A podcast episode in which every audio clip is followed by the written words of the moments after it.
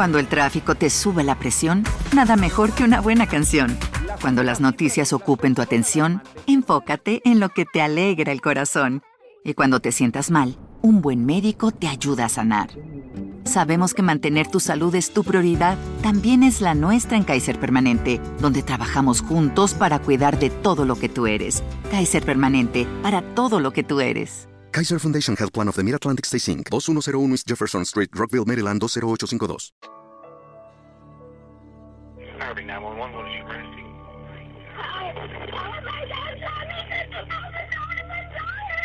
What's going on, ma'am? Ma'am, are you still there? Es bien sabido que una de las principales funciones de los padres es proteger, guiar y cuidar de sus hijos en contra de cualquier situación adversa, sin importar la edad, posición económica o su nivel de educación, pero existen casos en los que estas ganas de protegerlos se vuelven peligrosas para otras personas, pues en su intento llegan a lastimar o a cometer actos atroces. Incluso existen quienes ven a sus hijos como parte de su propiedad, arrebatándoles la libertad de decidir por sí mismos, invadiendo su privacidad e incluso eligiendo a su pareja. Esto fue lo que sucedió con Amina y Sara Said, que perdieron la vida tras un arrebato de furia de su padre.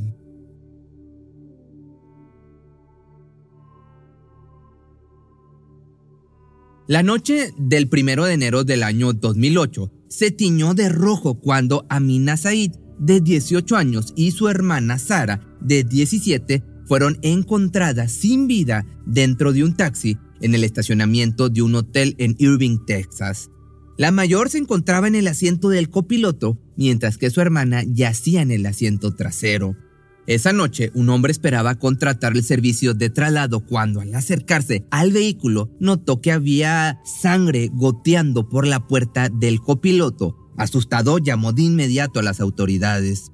El análisis forense arrojó que Amina fue la primera en perder la vida, pues el ocupante del asiento del conductor accionó su arma quemarropa contra su pecho en dos ocasiones, arrebatándole la vida mientras que su hermana no sufrió el mismo final instantáneo, pues nueve heridas de bala fueron encontradas en su cuerpo ya sin vida. Debido a que los cuerpos fueron encontrados con todas sus pertenencias, los detectives descartaron el robo como posible motivo del crimen. Sin embargo, debido a las heridas presentadas, fueron vinculados con la llamada de emergencia que recibieron horas antes, fue así como lograron identificar a las víctimas. Además de esto, Sara, con sus últimas fuerzas, logró revelar la pista más importante sobre su asesino. No obstante, aún faltaba la pieza más importante para resolver este misterio, y es que su padre, Yasser Abdel Said, pasó los siguientes 12 años huyendo de la justicia. Durante este periodo de tiempo fue considerado como uno de los hombres más buscados por el FBI que ofrecieron 100 mil dólares por información que pudiera llevar a su arresto. Todo cambió cuando fue capturado hace relativamente poco tiempo en el 2020. Pero, ¿cómo es que un hombre es capaz de llegar a arrebatarle la vida a sus hijas? Los motivos del hombre y su terrible obsesión con sus hijas están a punto de ser revelados. Yasser Said nació en enero de 1957 en la península de Sinai, esto es en Egipto. Cuando cumplió 23 años pudo emigrar a Estados Unidos con una visa de estudiante, dejando atrás a sus cinco hermanos. Todos parecían tenerlo en gran estima, pues aseguraban que era un hombre trabajador y sumamente responsable. Durante su estancia en Norteamérica conoció a Patricia Owens, su futura esposa, pero desde este punto las cosas comenzaron a tornarse un tanto extrañas, puesto que ella en ese momento tenía 14 años. Pero esto no le importó en lo más mínimo al hombre, pues al poco tiempo pidió permiso a la familia para casarse con la joven. Yasser pasó los siguientes dos años intentando convencer a la familia Owens de que su hija Patricia estaba en buenas manos. Finalmente se dieron ante su propuesta debido a que sus recursos eran escasos y su madre pensó que ella necesitaría un hombre que la cuidara. Cuando se casaron, Patricia apenas tenía 16, mientras que su nuevo esposo ya tenía 30. Aunque al inicio el matrimonio parecía funcionar a la perfección, solo tuvieron que pasar un par de meses para que el hombre mostrara su verdadera forma de ser. Said solía llegar a su casa durante la madrugada en estado de ebriedad golpeando a su esposa y la obligaba a hacer las tareas del hogar nuevamente solo para que él pudiera verla realizándolas. No conforme con esto, el sujeto era conocido por engañar a su pareja y en 1987 tuvo a su primer hijo fuera del matrimonio. Cuando su esposa supo del embarazo, decidió abandonarlo solo para regresar dos días después, disculpándose por haberse ido de casa. Al año siguiente, la pareja tuvo a su primer hijo, Islam. Ya en 1989 trajeron al mundo a la pequeña Mina y finalmente, un año después, Sara abrió los ojos por primera vez. La familia aparentaba unidad y felicidad, pero la situación, como ya sabes, era muy distinta. Yasser era un padre extremadamente sobreprotector con sus hijas, al punto en que no permitía que ningún niño se les acercara para formar una amistad. Por otra parte, las cosas con Islam eran muy distintas, pues creía que por ser hombre tendría que ser servido y atendido por sus hermanas y su madre. Para que te des una idea, una actitud sumamente machista. Cuando las pequeñas tenían 8 y 9 años, le mencionaron a su abuela que su padre había había abusado de ellas íntimamente. La mujer no dudó en llevarlas ante la estación de policía, pero fue detenida por Patricia, que argumentaba que todo era un malentendido y su esposo era un hombre bueno que nunca podría hacerles daño. Nice legs. Hmm. Take this blanket from this one in the back. No!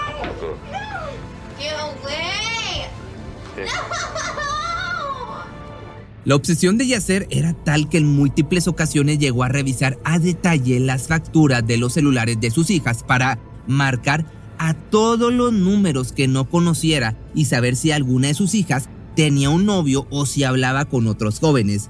Sabía perfectamente que no podía apartar a sus hijas de la sociedad y del mundo, pero no iba a dudar en revisar cada aspecto de su vida incluso si se encontraban trabajando.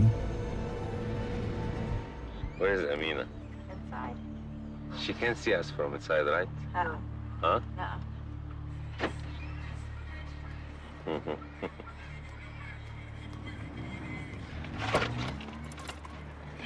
I got 24 Wait. She smiled to the customer. Bubba, she has to. Part of her job. She's in trouble. Brown hair.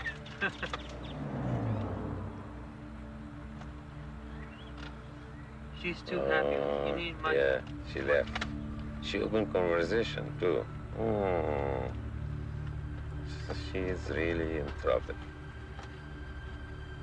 Sin embargo, el hombre no podía controlar ni vigilarlas en todo momento. Durante sus clases habituales de taekwondo, Amina se enamoró de un joven de su edad llamado Joseph Moreno. El flechazo de Cupido fue mutuo y al poco tiempo comenzaron una relación en secreto. La joven tenía a su pareja registrado bajo un nombre femenino en su celular para poder enviarle mensajes de forma confidencial.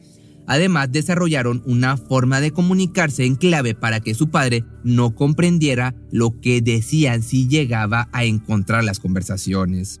Pero el recelo de Yasser hacia sus hijas era exclusivamente con los hombres de Estados Unidos, puesto que cuando Amina cumplió 16, toda la familia viajó a Egipto para reunirse con los Said. Pero durante su estancia, el padre solía presentarle a hombres mayores y adinerados para sugerirle que eligiera a uno de ellos como su nuevo marido, uno de sus predilectos era un viejito de 47 años que le había pagado una fuerte suma de dinero al padre solo para conocer a su hija.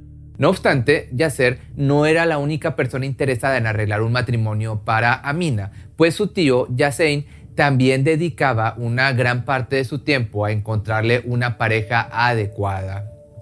Era tanta su insistencia que cuando la familia regresó a Estados Unidos, él viajó con ellos para monitorear las actividades de la joven y evitar que saliera con alguien más. Una vez de vuelta a Norteamérica, el padre descubrió una serie de cartas ocultas por su hija con las que pudo comprobar que Amina tenía una relación. Imagínate, lleno de furia, de rabia, la golpeó hasta el cansancio intentando obtener información sobre Joseph, pero la joven nunca se dio. Los días siguientes fue vista por sus compañeros y profesores con el labio roto diversos moretones y un ojo morado. Debido a esto, la pareja decidió no mantener contacto las siguientes semanas para evitar que el padre tomara represalia contra Joseph, pues incluso forzó a todos a mudarse a 30 kilómetros al norte de Dallas. No conforme con esto, Yasser descubrió que Sara también tenía un novio en secreto. Esto provocó que nuevamente perdiera los estribos al punto de llegar a amenazar de muerte a sus hijas y a su esposa. Así de enfermo estaba este hombre, de loco. La actitud de Amina comenzó a cambiar. Todos en su entorno la notaban deprimida y en estado de alerta. En distintas ocasiones llegó a mencionar que intentaría quitarse la vida con el arma de su padre antes de que él la, desviviera. De alguna forma, digamos que presentía su terrible destino.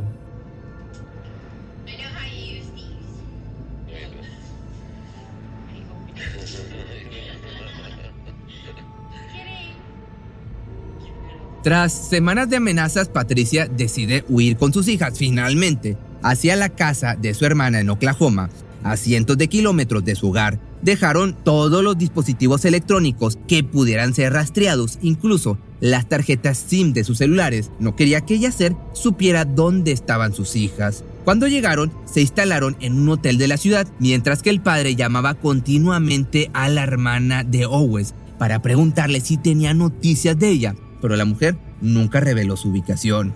De hecho, en una ocasión recibió también una llamada de Islam mencionando que extrañaba mucho a sus hermanas y que desearía estar con ellas o viajar para visitarlas, pero tampoco recibió información sobre su paradero. Desafortunadamente, Patricia nuevamente cedería ante la ausencia de su esposo, pues es común que una víctima de abuso genere una cierta dependencia hacia su fuente de cariño y violencia, por lo que al cabo de una semana, pues sí, decidiría regresar con sus hijas a Texas.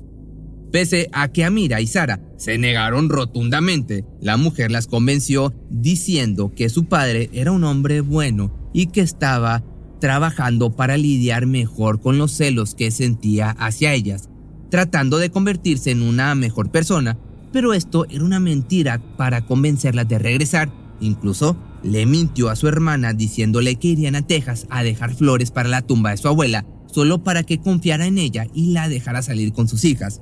El 31 de diciembre del año 2007, la familia de Said nuevamente estaba reunida. Convivieron durante la cena de Año Nuevo en un ambiente de tensión e incomodidad debido al miedo que las hermanas sentían de su padre. Al día siguiente, convenció a Patricia de que llevaría a sus hijas a cenar con la intención de mejorar su relación. Por desgracia, como ya te estás imaginando, esa fue la última vez que ambas verían a su madre.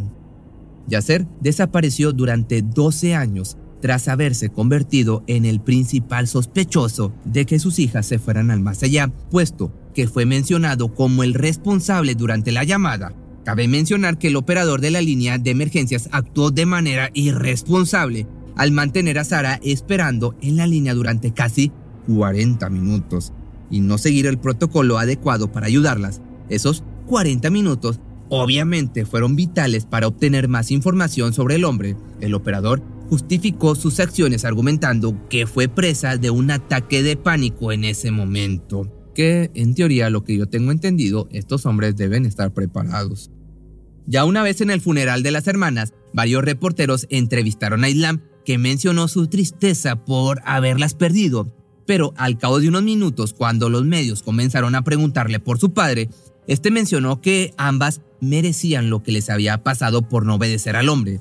También culpó a su madre por haber tenido hijas mujeres, ya que pensaba que esto hubiera evitado su fatal destino.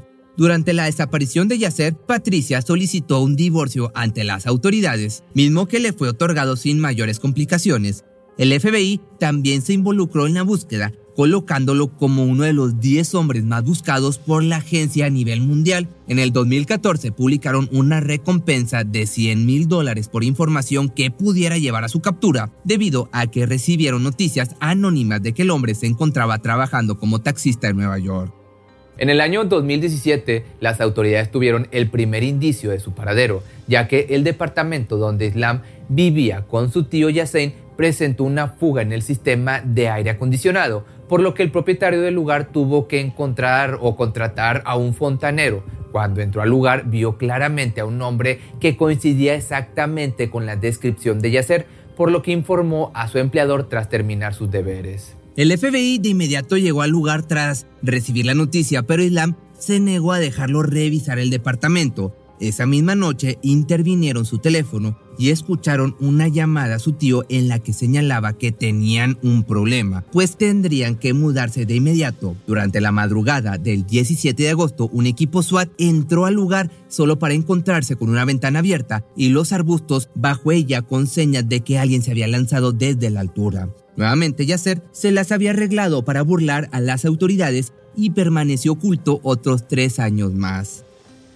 There was a pair of eyeglasses, prescription eyeglasses, um, that were in a rocky area.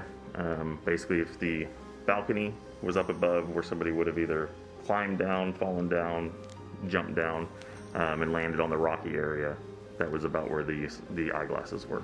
En el 2020, los federales recibieron la noticia de que Islam y Yassin estaban viviendo juntos en Austin, en Texas, por lo que decidieron utilizar un nuevo método establecieron una vigilia afuera del departamento y descubrieron que ambos se trasladaban varios kilómetros para deshacerse de la basura del lugar, por lo que lo siguieron hasta descubrir el contenido de las bolsas. Ahí encontraron una gran cantidad de colillas de cigarro de la marca preferida de Yasser, pero esta vez decidieron no esperar a recibir una negativa por parte de los acusados y entraron violentamente al departamento ese mismo día. En el lugar encontraron y capturaron a Yasser Said el 27 de agosto del año 2020. Además de esto, también arrestaron a Yassin e Islam por obstrucción de la justicia y complicidad.